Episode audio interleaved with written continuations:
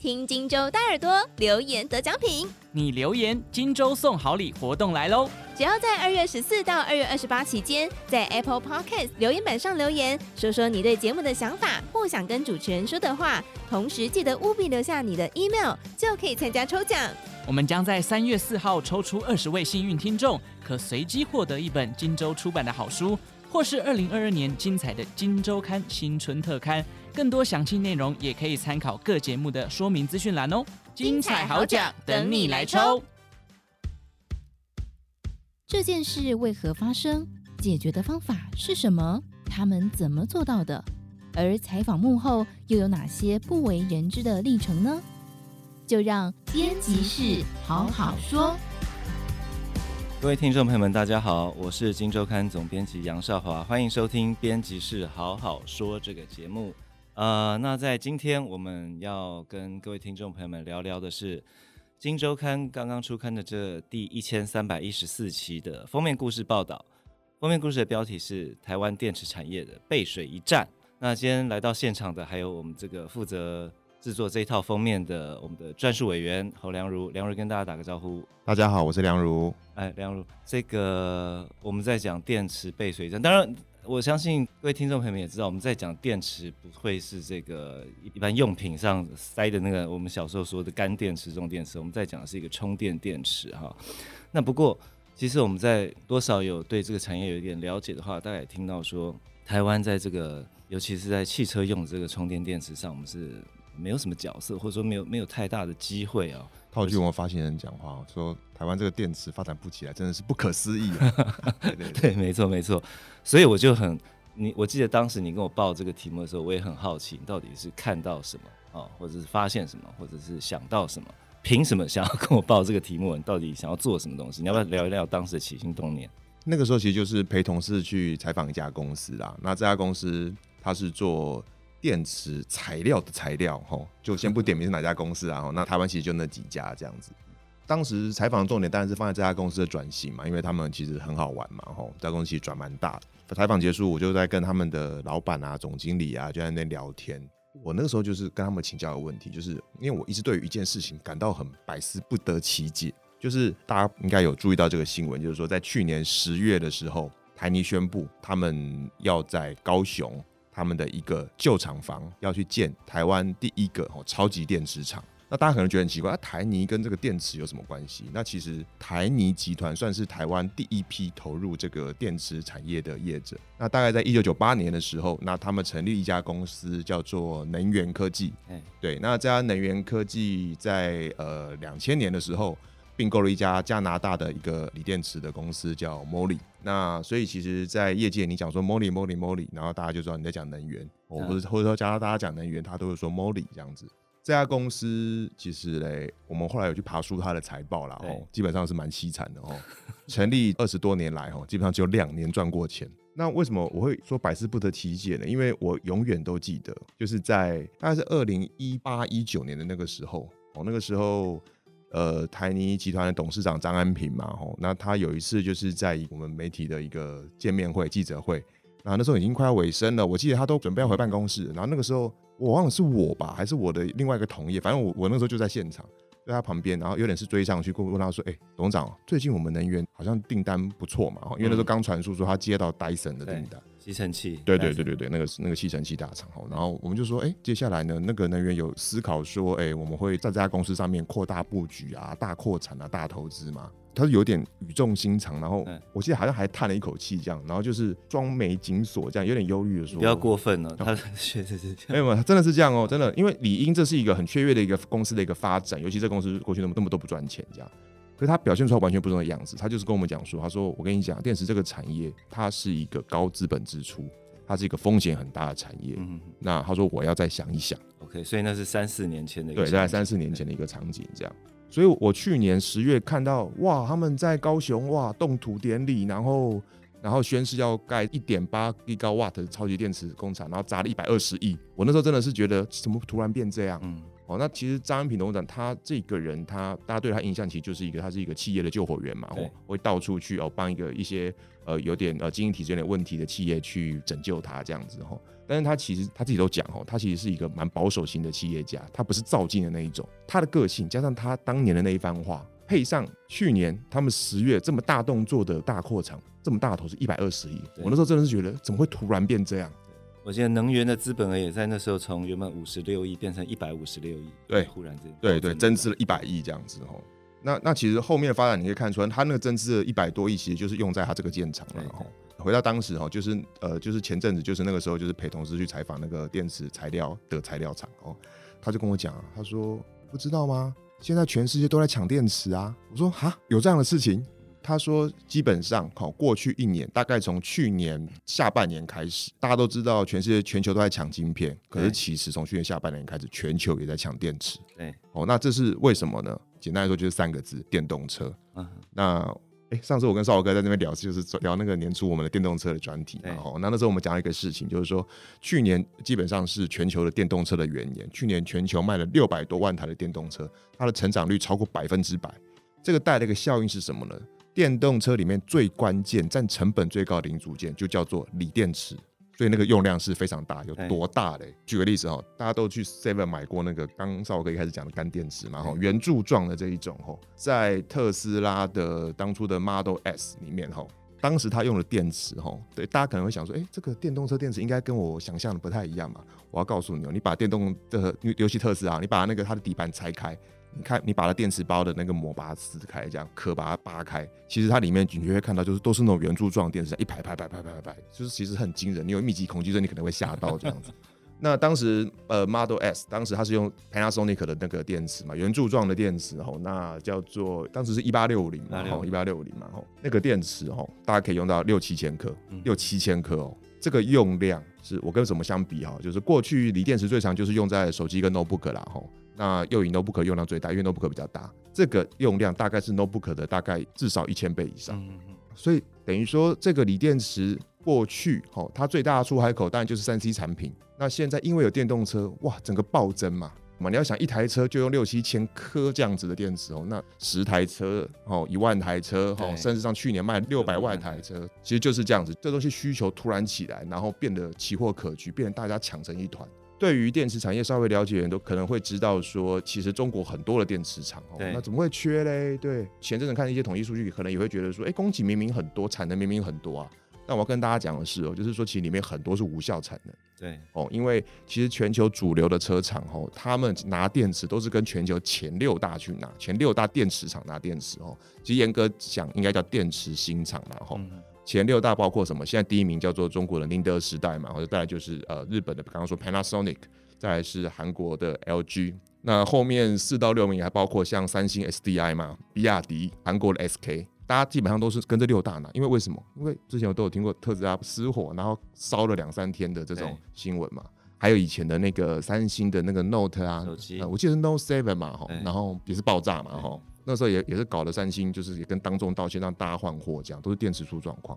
电池其实是一个，它就关乎到一个产品的安全性跟危险性，所以它尤其是车厂哦，这么一个保守的产业，它不太会去跟那种阿里不大的那种电池新厂拿，所以大家都去抢那个前六大的，所以所谓的抢成一团就是这样子。那抢成一团引发什么效应呢？就是从去年下半年看产业的现象，就是只要你不是车厂，你就很难拿到电池。所以像刚刚讲到像 Dyson，所以我们刚刚一开始破题的时候讲说，台湾在电动车这一块好像打不进去。那那这个电池荒干台湾什么事？现在终于绕到这边来了。没错没错，对。那像谁谁拿不到嘞？哦，像一些刚刚讲到 Dyson 嘛，这种家电大厂开始拿不到了嘛。哈，那像一些做电动机车的哈，我觉得最有名就是我们的 Gogoro 嘛。哈。这些公司哈都开始拿不到电池哈，Gogoro 其实它的财务长上礼拜就有受访，他也坦诚说，现在电池的供应其实非常的紧俏，基本上就是包括像储能商什么的哈，他们现在的电池都很难拿到。这个时候台湾的机会出现，嗯哼，像能源科技、像能源这样的公司，就是过去几年它可能都被排在哈，可能已经是二线厂、二线的电池新厂，这个时候就被这些国际大厂给看到了，嗯哼，因为简单来说，他们就是拿不到那个第一线，拿那前六大啦。所以那当然就是赶快再去找所谓的 Tier Two 的这样的供应商这样子哈。那我们追这个线索一路追下来哈，那基本上大概发展就是 Dyson 他拿不到，那所以来找了能源。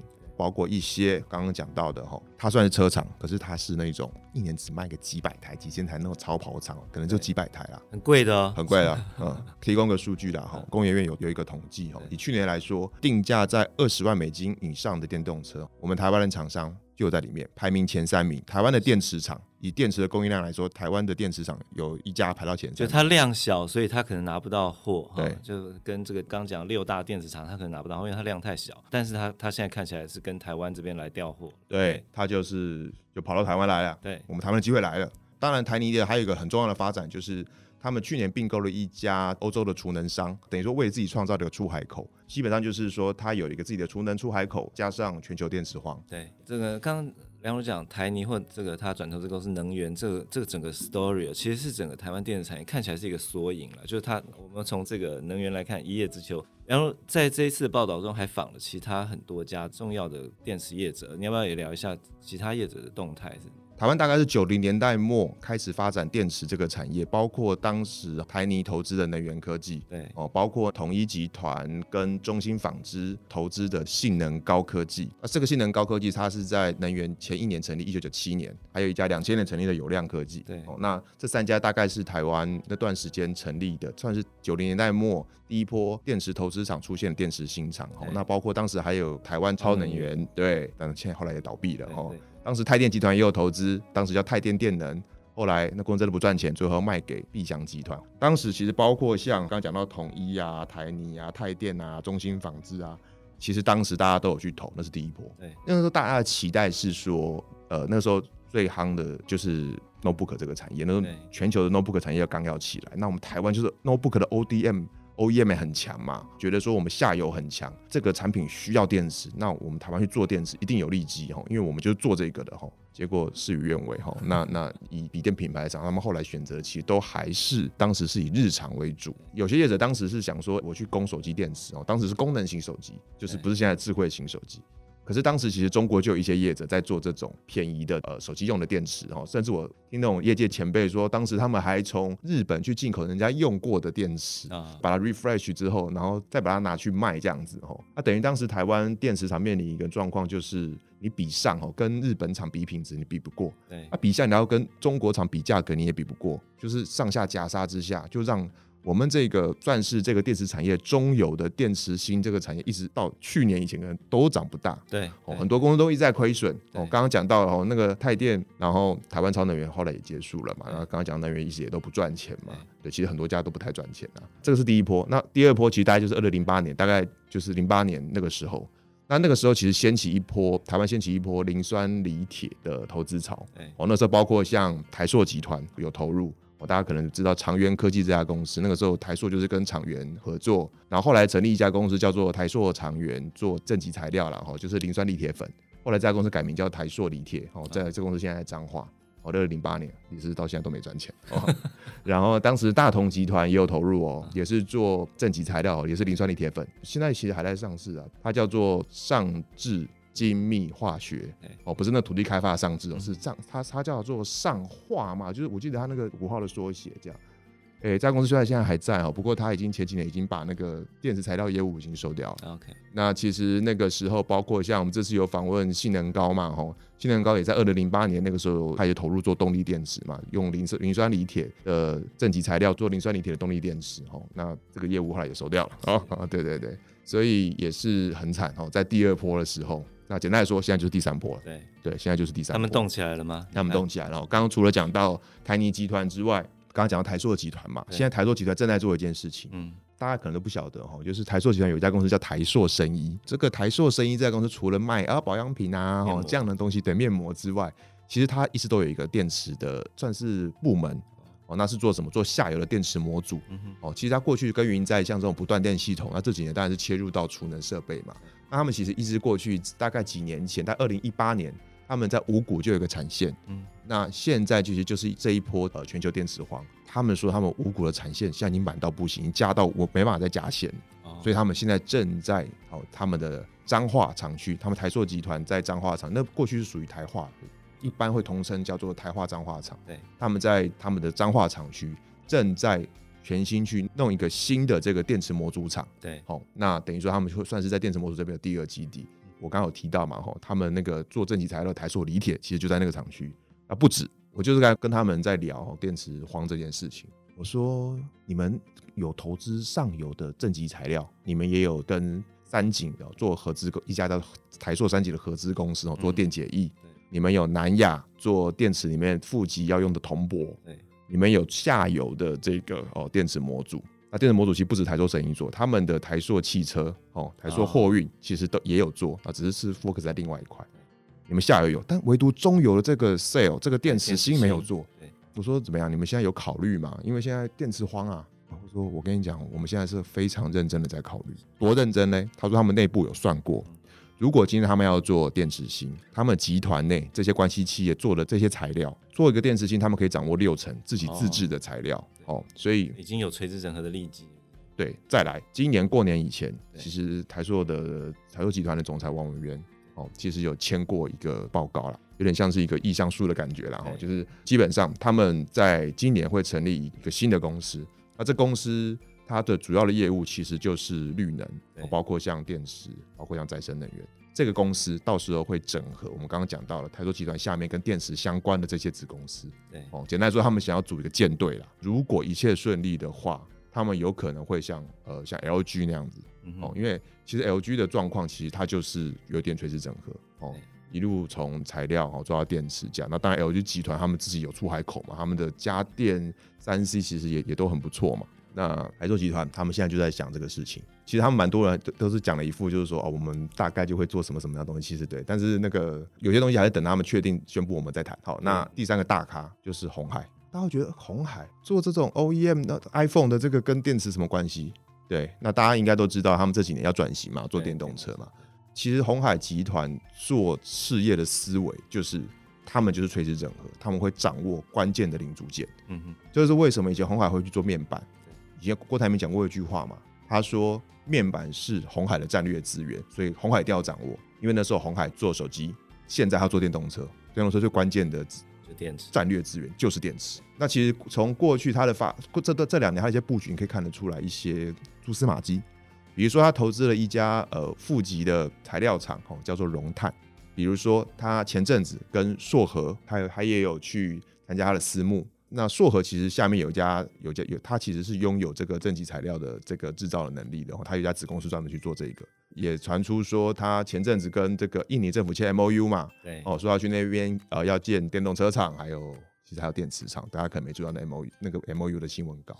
据我们掌握的的讯息，就是说在 MOU 里面，其实里面有讲一件事情，就是说假设红海去履行这样的承诺，印尼会把他们当地的矿哦钴跟镍。会有一个类似像保留给让红海去可以去买啦，可以去采购，因为现在钴镍其实现在是呃电池很重要的的的资源，对，其实现在很多政府在保护啊，包括印尼，其实前阵子也传出它不出口。那这次的采访，我们采访了超过十家的业者哈，大概超过一半吧，我应该是搞不好是全部哦，都讲了一个事情，他们都讲到红海也要进来，红海也要进来做做电池系。好，那聊到这边，其实刚聊到几个大咖，全部都已经。跳进来了，至少都已经摆出一个战斗姿态了，要抢这个我们刚刚讲的这个第三波二十几年来第三次的大机会。那其实不止这个，梁文在这一次的报道中，不止这些大咖哈，重要的产指标产业，还呃整个供应链的上下游各个各个次产业，还有一些刚刚崛起的新创，它都有完整的报道啊。那有兴趣的朋友，其实可以多多参考。我们这一期第一千三百一十四期的《金周刊》，我们封面故事是台湾电子产业背水一战。好，那以上就是我们的节目，那在这边先跟告一段落，谢谢大家，嗯，拜拜，拜拜。